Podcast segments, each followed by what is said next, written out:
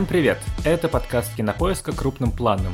Меня зовут Дауледжин Айдаров, я редактор видео и подкастов Кинопоиск. Я Всеволод Коршунов, киновед, куратор курса «Практическая кинокритика» Московской школы кино. В этом подкасте мы обсуждаем новинки проката, вспоминаем классику кино и советуем, что посмотреть.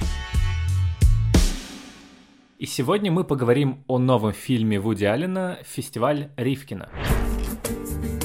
Сопровождал жену на кинофестиваль в Сан-Себастьяне. Она там занималась прессой. Смотри, это Филипп. Я обожаю его стиль, просто шик.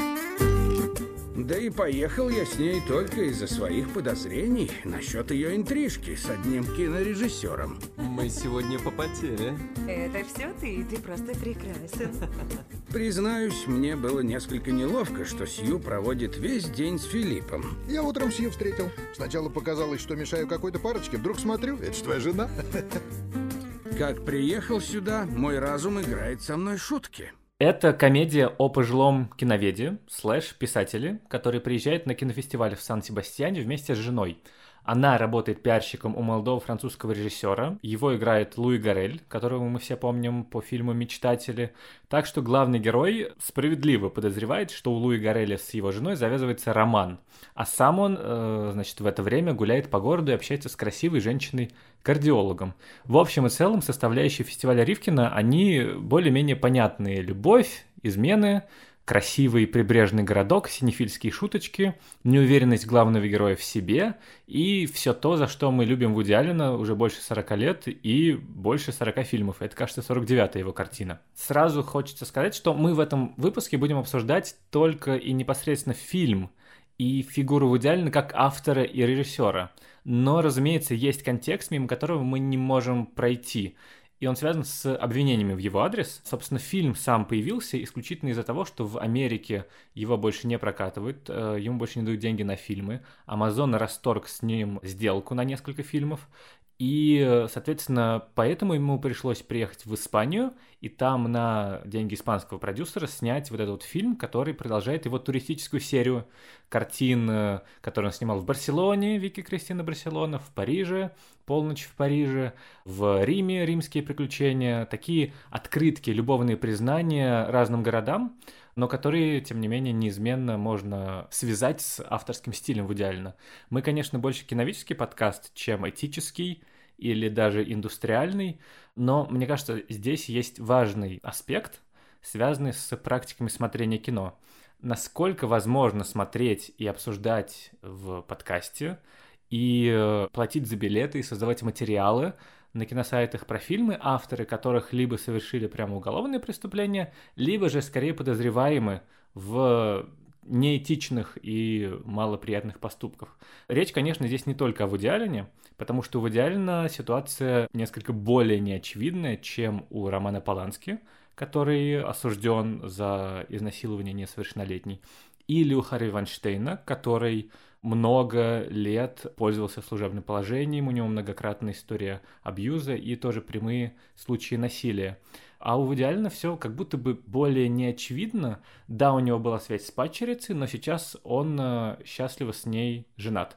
И вторая история с тем, что он домогался другой падчерицы. Там разные свидетельства есть, в том числе внутри семьи но тем не менее есть вполне конкретная девушка, которая выросла с этой травмой, и мы не можем этот факт игнорировать, потому что, конечно, всегда важно и нужно верить жертве и тому, кто слабее. И это вопрос, который я для себя не решил, насколько тут э, возможно, ну не знаю, обсуждать в подкасте или, в принципе, смотреть фильмы. Я, в общем целом, скорее склоняюсь к такому решению, что я могу разделить личность автора и его произведения. Я верю, что возможен анализ кино, а мы именно анализом кино и занимаемся, на основе его формальных и структурных особенностей и визуальных аудиоприемов, и драматургии, без углубления в биографию автора. Плюс кино — это коллективное искусство — и мы не можем все сваливать на одного человека. И, в частности, над фестивалем Ривкина и над прочими фильмами в идеально работали прекрасные актеры, монтажеры и великие, без шуток, операторы. И, конечно, гораздо легче примириться с фильмом или с э, серией фильмов, если что-то плохое случилось в личной жизни автора, а не непосредственно на съемках, как это бывало в других случаях. Ну, как ты считаешь? Ну, то есть, как ты решаешь для себя это противоречие? Или, может быть, для тебя его нету, и тут, на самом деле, нет никакой проблемы? Вот, ты знаешь, вот э, вообще это разделение личности и автора часто действительно спасает, выручает, но только не в случае с Вуди Алленом, потому что его картины пропитаны его личностью. Недаром фестиваль Ривкина начинается с сеанса психотерапии. Фактически все фильмы Вуди Аллена – такое бормотание на сеансе у психотерапевта. Их можно сложить в единый ряд. И вот такие вот, да, э, сеансы сеансы с повторами какие-то, да, с возвращением к одному и тому же, к разным версиям одного и того же. Поэтому здесь, конечно, это вот, ну, мне кажется, в случае с Микеланджело это будет работать, да, там тем более, что есть неподтвержденные легенды, что он для фрески «Страшный суд» в Сикстинской капелле забивал насмерть натурщиков, чтобы вот э, на их судороги смотреть и тут же их, значит, зарисовывать. Тут, наверное, действительно это можно разделить. Личность Микеланджело Буонаротти и Сикстинскую капеллу. А вот в случае с Вуди Алленом уж точно не разделишь, да. Вот или там с Чаплином можно разделить его тоже, да, любовь к молоденьким девушкам, правда, он на многих женился после этого, и тем не менее. Но вот здесь с Алленом сложно.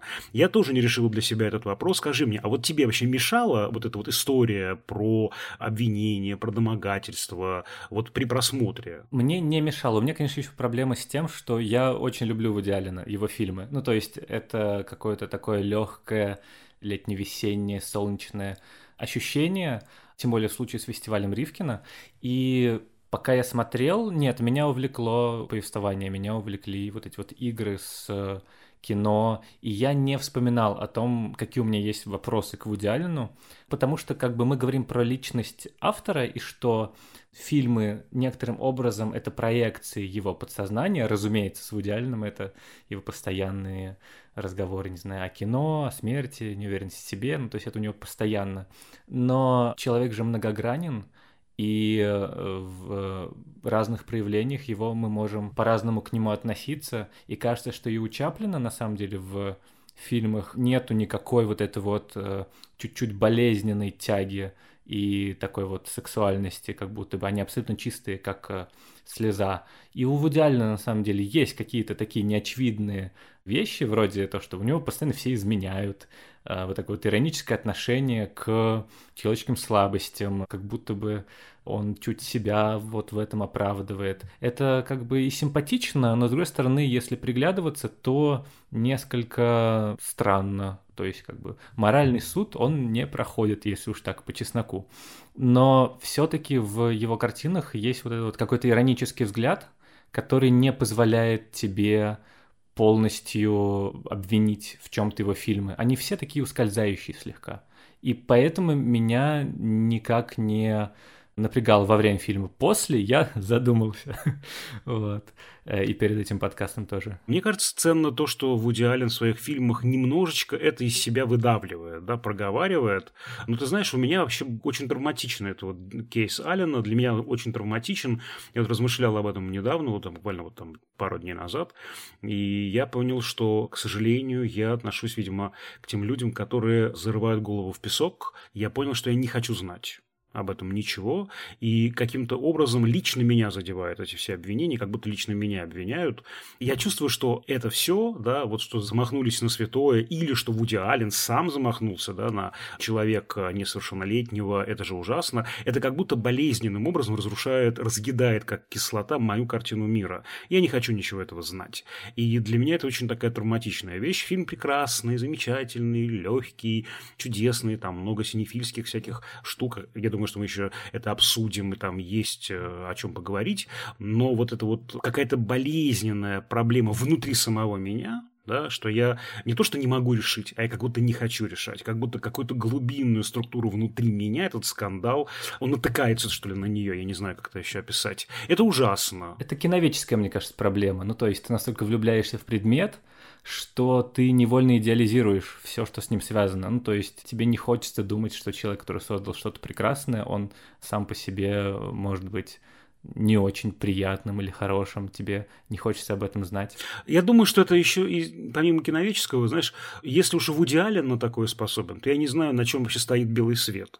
И, по-моему, уже все слоны, которые поддерживают нашу плоскую планету, они уже все э, рухнули, остался один из них, да, вот этот добрый, светлый, ироничный, рефлексирующий в идеале. Если и он у нас, да, с гнильцой, то уже просто планета сейчас у нас просто рухнет в этот э, океан, и уже черепаха даже ее не спасет. Не знаю, что-то ужасное совершенно. У меня это вообще такое апокалиптические какие-то впечатления. Да, ну то есть это сложный вопрос, я не думаю, что мы даже сейчас на него, собственно, можем и хотим отвечать, но при этом, как бы, мне кажется, об этом интересно не только в случае с Вуди поговорить, возможно, мы даже сделаем отдельный выпуск про это, потому что действительно какая-то проблема связана с смотрением кино, но если, например, у наших слушателей есть ответы на этот вопрос, как вы для себя решаете, то можете писать нам на почту или же записывать аудиосообщение. Будет интересно послушать, потому что я для себя не могу решить, и все вот, видимо, тоже. Аудиосообщение можно записывать с помощью специального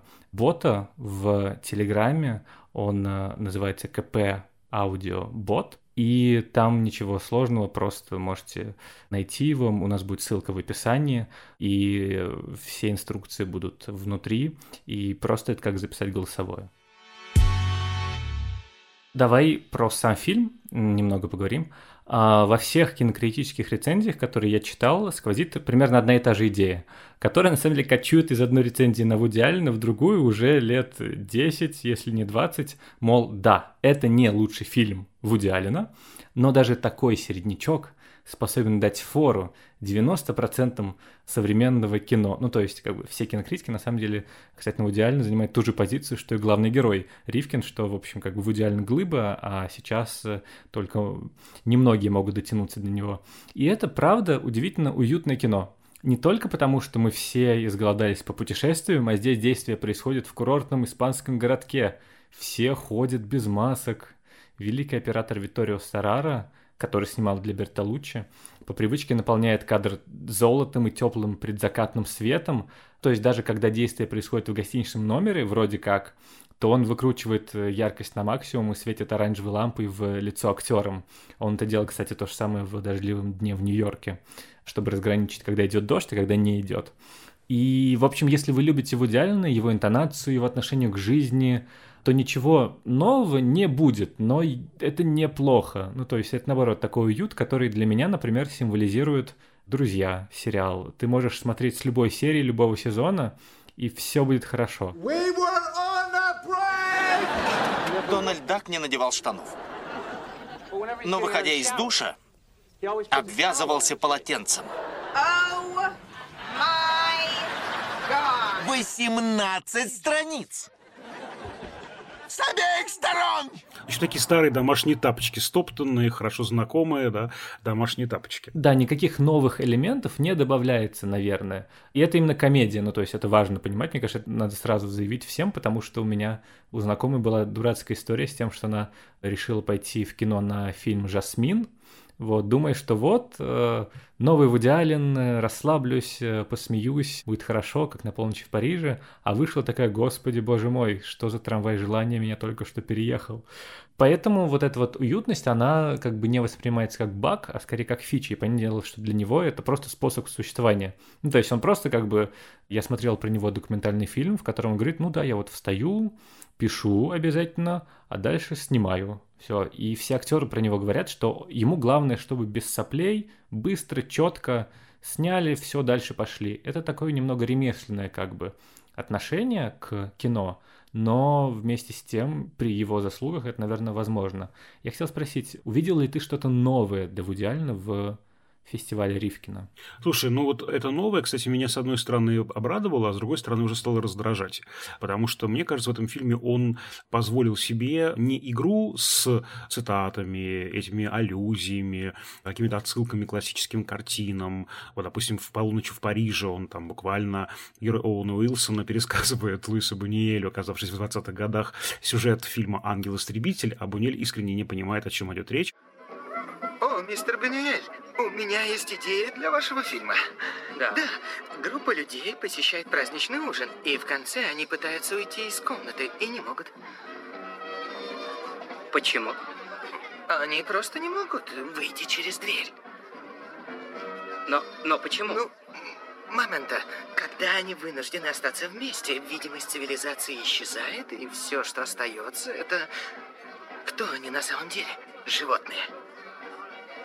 Я не понимаю, почему они просто не выйдут Я из комнаты. предлагаю подумать об этом. Может, когда вы будете бриться, вас вдруг осенит что-нибудь? Не понимаю. Что удерживает их в комнате? Вот это забавно. Здесь, когда я увидел первую отсылку, первый сон, да, решетка, какой-то замок там на горе, да, это отсылка, конечно же, к началу гражданина Кейна. Про который мы уже немного говорили, и который важный фильм для этого года. Да-да-да, Роза Бадник вместо Розбода, это прям очень смешно, я прям в голос засмеялся в кинозале, вот, а потом как-то вот уже, ну да, ну забавно там про эти простыни э, и на последнем дыхании, ну вот уже на Ангел-истребитель, это, собственно, финальная часть, как-то я уже немножко сдулся, потому что ну, понятно, что будет происходить. У нас здесь 9 таких и реальных ставок, то ли снов, то ли видений. И вот у нас, значит, там вот путешествие по его любимым картинам. От Бергмана до Бунюэля, пожалуйста. Вот, ну, не знаю, как-то вот излишне, мне кажется, в лоб уже он начал это делать. Вот, хотя, конечно, радость узнавания, никуда ее не денешь, это, правда, приятно. Такое... Я вообще подумал, что этот фильм можно использовать как экзамен по истории кино для студентов. Мол, узнайте, да, эти отсылки, откуда, что, где, распишите подробно. Мне было приятно смотреть на все эти хрестоматийные мизансцены, слушать музыку из, не знаю, мужчины и женщины. И очень смешной финальный камео с Кристофом Вальцем в роли смерти из седьмой печати. Просто вот тут я, ну, не вслух засмеялся, я редко смеюсь вслух в кино, но было невероятно приятно.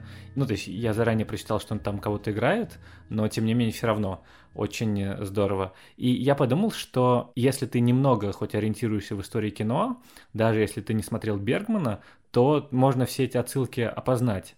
Я, например, «Ангела-истребителя» Бенюэля не смотрел, но помнил этот диалог из «Полночи в Париже», поэтому как бы сразу понял, что это вот про этот фильм. И они нужны, мне кажется, в том числе, ну, Вуди Аллен заботится о зрителе, чтобы люди не чувствовали себя слишком глупо, пытаясь понять, а вот это вот откуда, а что это такое. Еще, ну, слушай, логично, что если это величайший фильм в истории кино и величайшие сцены, то в общем и целом они довольно известные. И мне кажется, есть третья сторона, почему там такие хрестоматийные сцены. Это ведь характеристика главного героя. В реальности он заявляет о себе как о крутом киноведе, но снят ему довольно банальные сцены из супер очевидных фильмов. То есть, если, не знаю, Бергман и Персона, то, разумеется, там будет вот это вот э, кадр, где одна женщина в профиль, другая в анфас. И еще на шведском начинает говорить. Это тоже очень смешно. вот. Ну, то есть, он как бы не такой изысканный, каким ему хочется казаться. И это как раз, не знаю, самоуничижительный портрет Вуди Аллена, нет, тебе не кажется? Ну, тут есть, конечно, ирония, согласен, и это, конечно, краска очень важная для понимания характера самого нашего героя, героя Уоллеса Шоуна, который как бы альтер-эго Вуди Аллена, хотя тоже довольно лобовое, да, вот я у кого-то прочитал, что когда играет Оуэн Уилсон, да, это альтер-эго, или Тимоти Шаломе, вроде как бы, ну, интересно, да, не так очевидно, когда один дедушка около 80 играет другого дедушку чуть за 80, да, но это как-то уже совсем очевидно. Слушай, ну, с одной стороны, очевидно, конечно, с другой, э, это, мне кажется, такая самая ирония. Ну, то есть, когда тебе играет Тимоти Шаломе, в общем и целом, это, ну, ты такой как бы, ну да, это мой аватар, вот, или там Антонио Бандерас. И когда вот они надевают пиджак, начинают размахивать руками, это, собственно, Вуди Аллен. И понятное дело, что когда играет какой-то человек с чуть другой психофизикой, то это рождает интересный контраст. А здесь это, с одной стороны, очевидный выбор, а с другой Вуди Аллен сам по себе, не знаю, как тебе, но он же довольно обаятельный. Ну, то есть он, вот эти вот глаза его, вот как он разговаривает, в этом есть э, некоторое притяжение.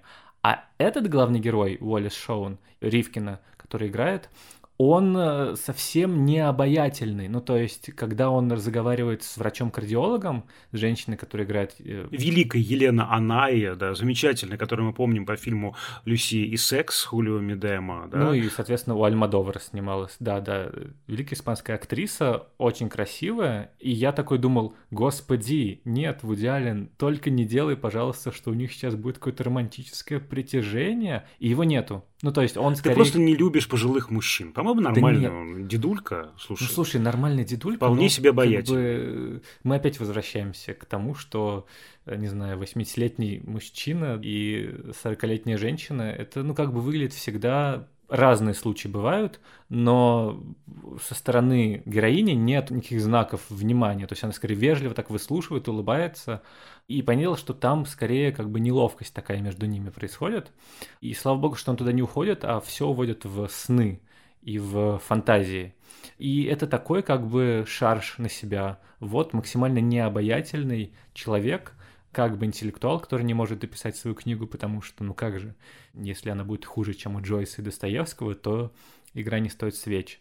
И он вот такой вот уже смирившийся со всем собственной неидеальностью. И это здорово. Ну, то есть, был бы он моложе, был бы он посимпатичнее, это было бы не так ярко выявлена вот эта вот идея того, что он уже, в общем, почти кончился. Слушай, ну вот про фильмы еще важная штука, что ведь он действительно живет не в реальности, он живет в своих этих картинах великих авторов, отеров, да, 60-х, 70-х годов, а там уютно и хорошо, и даже кошмары там вполне себе предсказуемые, вот, вполне понятно, что там будет происходить, да, а реальность ему не очень интересна и не очень понятна, и в этом смысле очень, мне кажется, по сравнению с этими великими, очень здорово работает карикатурный абсолютно образ Луи Гореля, его персонажа. Я прям был поражен, я скрежетал зубами, бедный Горель, ему и тут нечего играть, он играет абсолютно пустышку, вот такой абсолютно, ну не знаю, экран для чужих проекций, играет вот абсолютно пустого, полого персонажа, и даже он... Самодовольного. ну, самодовольного, но при этом он очень никакой, на мой взгляд, он даже одевается неинтересно, он какой-то вот такой, ну совершенно, ты от него хоть какой-то изюминки ждешь, а я не понимаю, в чем изюминка, кстати, героя Луи Гореля, вот извини, вот ты понял, в чем его изюминка? Ну да, В нет, чем его понятно. шарм французский? А я вот не понимаю. Никакой он вообще плевый какой-то персонаж.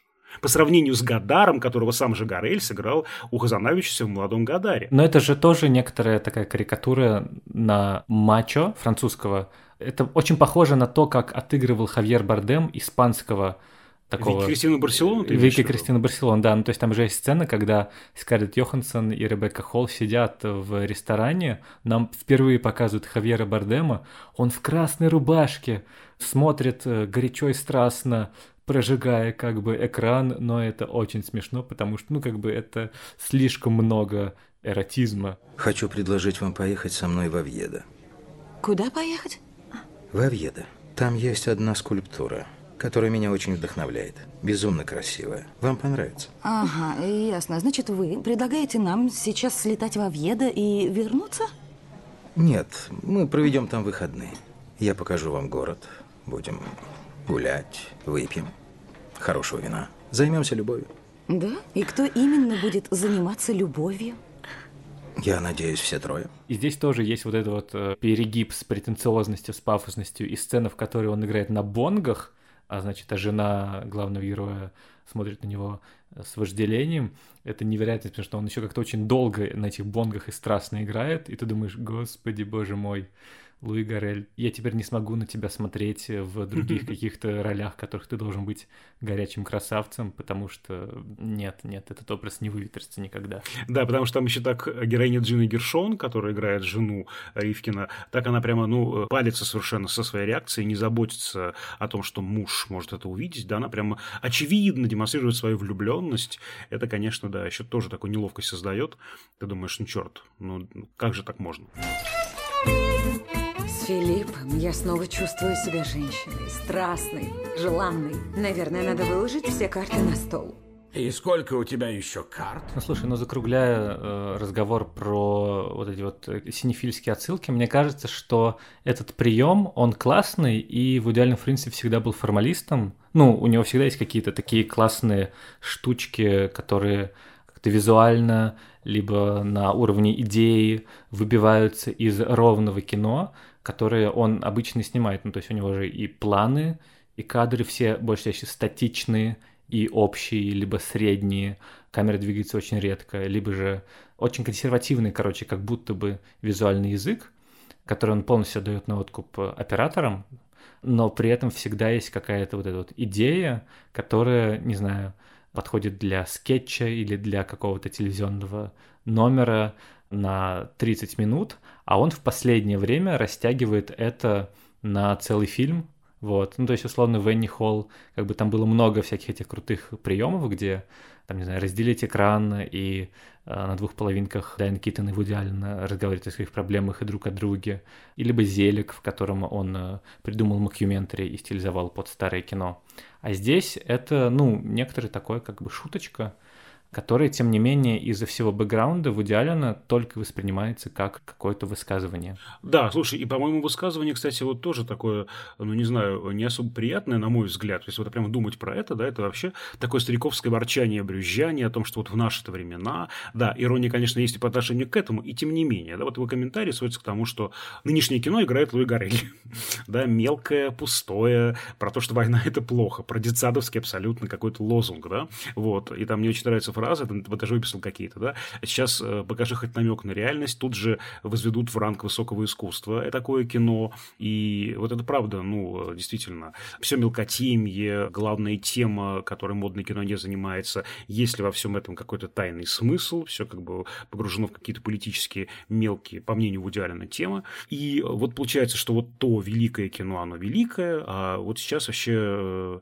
снимает какую-то ерунду, и, собственно говоря, даже в старых американских американских мастерах есть раздражающая черта, это их оптимизм, вот это тоже они обсуждают Ривкин и персонаж Луи Гареля. Короче говоря, мне прям вот это кажется таким утомительным стариковским брюзжанием, ну правда. Но при этом, мне кажется, этот фильм, он э, и для любителей в идеально, и для всех людей, которые как-либо связаны с кино, либо пишут о нем, хотя бы потому, что там есть очень смешная сцена с ужином. Он советует гостям посмотреть какой-то японский фильм, начинает перечислять авторов сценария, то, что вот там Кагимуся, и в паузах между тем, как он произносит японские имена авторов, слышен стрекот сверчков.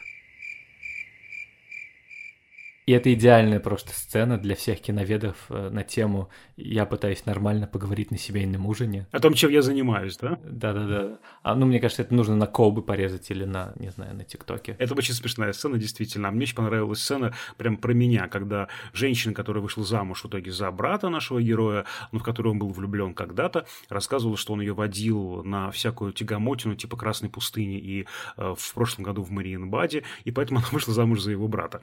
Вот. А я не знаю прекраснее фильмов, чем «Красная пустыня» и в прошлом году в Мариенбаде, так что от меня бы она тоже сбежала. Да, в этом смысле как бы Вуди Аллен не разочаровывает, потому что искусство диалога, искусство умения создать смешную сцену, юмор как бы из ничего, это не отнять, хотя казалось бы, сколько ему уже. 85 исполнилось, да, в конце прошлого года.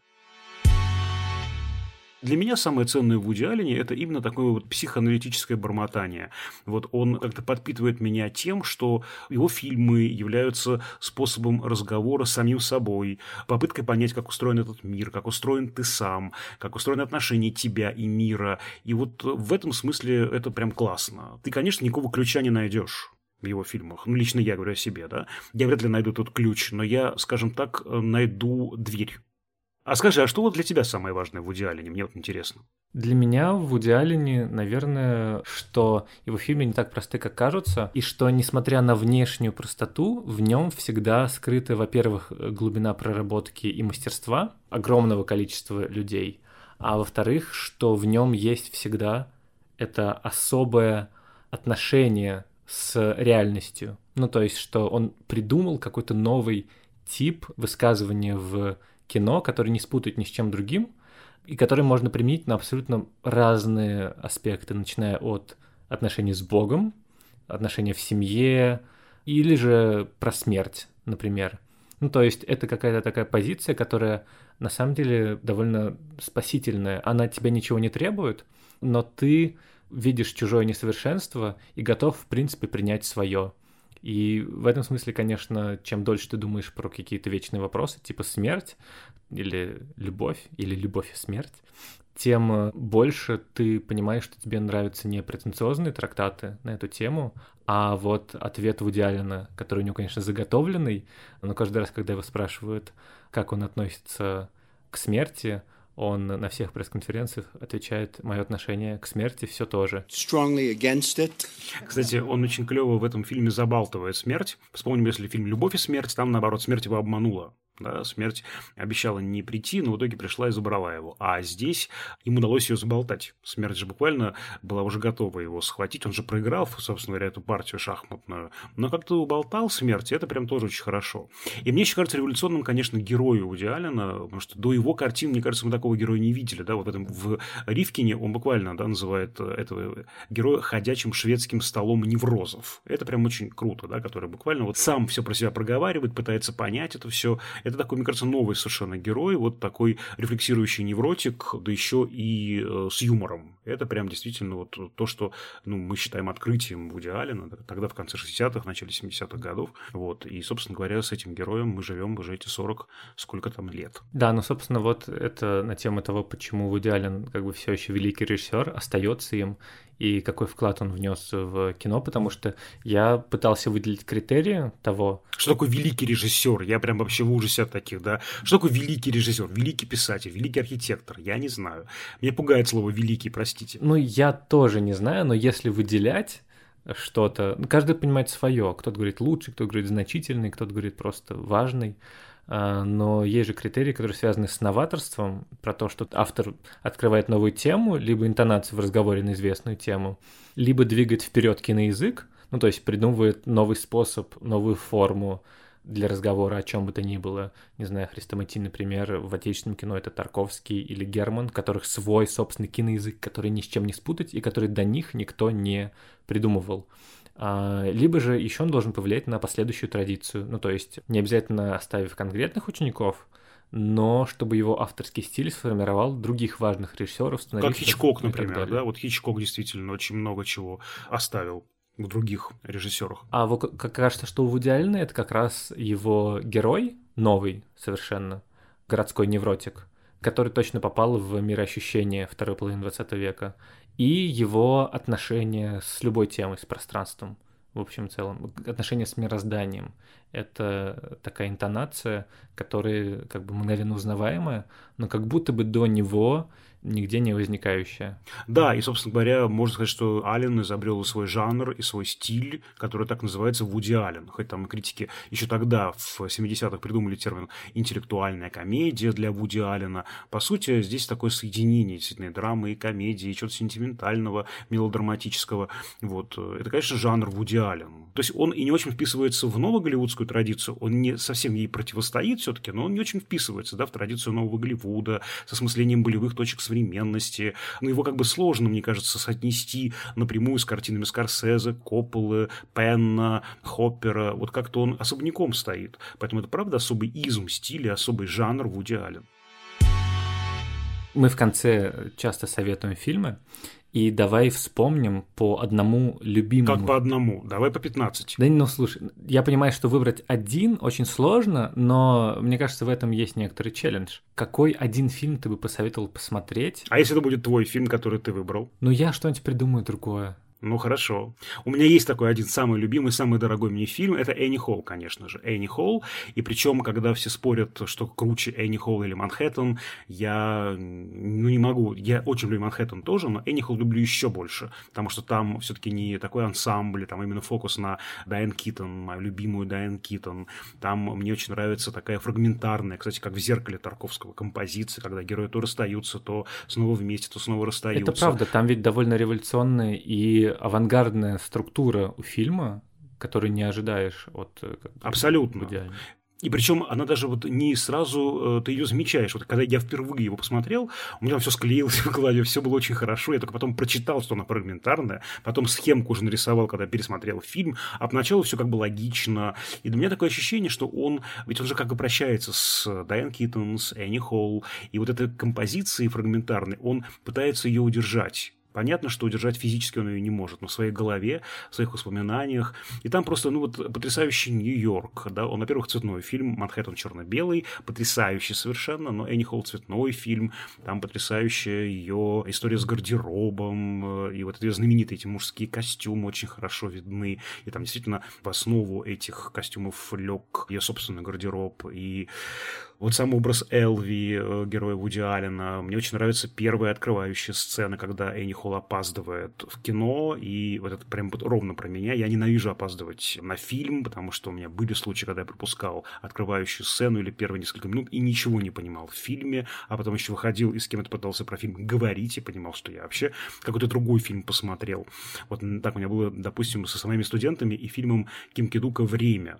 Вот, короче говоря, у меня особо теплое отношение к именно Энни Холл, тем более, что для самого Вуди Аллена Энни Холл э, переломная картина. Именно с нее, как считают, начинается бергмановский период, когда он уходит от таких эксцентрических комедий типа «Секса» да, или «Бананов» и переходит к такому более сложному, что ли, повествованию. Вот рождается та самая Вуди Алленовская интеллектуальная комедия.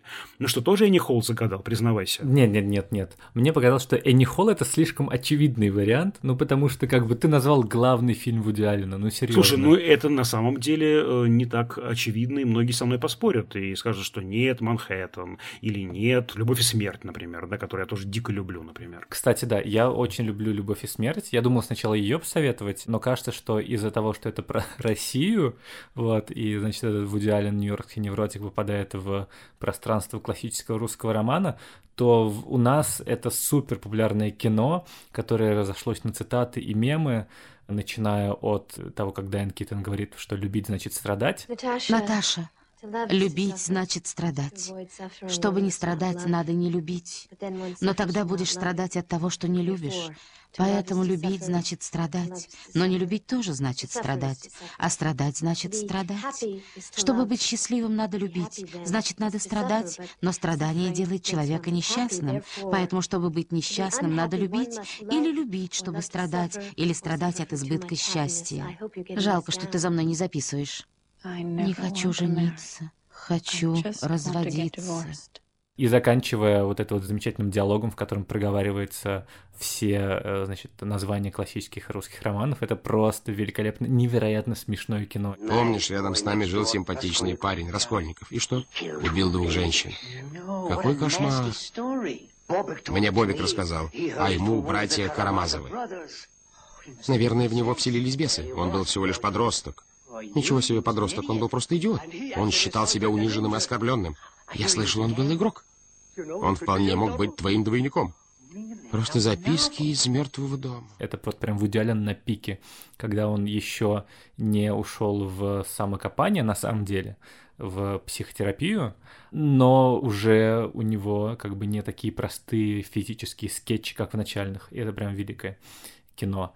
Если вдруг не смотрели, обязательно «Любовь и смерть». Но я хотел другое посоветовать, э, немного нетипичное, как будто бы для Вуди Аллена.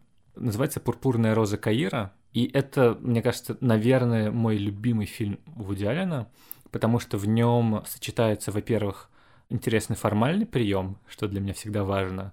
Завязка сюжета в том, что главная героиня, которая любит ходить в кино, но она грустит, у нее муж, она не любит мужа, она не любит свою работу, она хочет убежать от всего этого. И с ней начинает разговаривать герой фильма, и он буквально сходит с экрана, и они вместе, у них завязываются отношения, а потом она попадает в фильм. Ну, в общем, это такая как бы очень крутая идея сама по себе. И, во-вторых, это удивительно, я не буду раскрывать финал, но это удивительно нетипичный для Вуди Аллена взгляд на кино как иллюзию, на кино как спасительный круг э, от реальности, от э, кино как форма эскапизма, которая дарит нам утешение, но в итоге реальность так или иначе оказывается иной, чем в кино. И это потрясающие актерские работы, собственно, Мия Ферро в главной роли. Невероятно трогательное кино, это как-то романтическая мелодрама работает – и э, ваше сердце точно будет разбито в финале, и этот фильм точно останется у вас в не знаю, мыслях. Слушайте, ну а из поздних все-таки, мне кажется, стоит сказать, что многие боятся позднего Вуди Аллена, что вот он один фильм похож на другой, слишком похож. Но я бы, наверное, все-таки выделил еще две картины. Можно я контрабанду еще две картины назову? Прям два слова про них скажу. Это «Жасмин», прекрасная совершенно Кейт Бланшет в главной роли, и «Колесо чудес». Там, я считаю, великая роль Кейт Уинслет, она потрясающая, совершенно неожиданная, такая классная. И, в общем, если вдруг вы боитесь позднего Вуди Аллена, то как минимум эти две картины вот, стоит посмотреть не боясь. Они очень классные. Это не комедии, то есть сразу нужно готовиться к тому, что они Да, жесткие. кстати. Это такие, условно, бергмановские фильмы, когда он ударяется в жесть и страдания. Про тяжелую женскую долю. Это правда. Ты знаешь, что есть такой термин в российском телебизнесе жанра ТЖД, тяжелая женская доля. Это вот те самые сериалы на главных наших Да, да, да. каналах про «Леди провинциальную девочку, да, которая... Доярка из Хацапетовки. Вот, вот, вот, вот, вот, да, да, да. Которые мучают злобные жители большого города, чистую душу. Значит, она должна с этой грязью бороться. В общем, это в каком-то смысле тоже тяжелая женская доля, но версии Вуди Аллена. Смелые киноведческие параллели от кандидата искусствоведения Всеволода Коршунова. Это то, за что наш подкаст любят и слушают.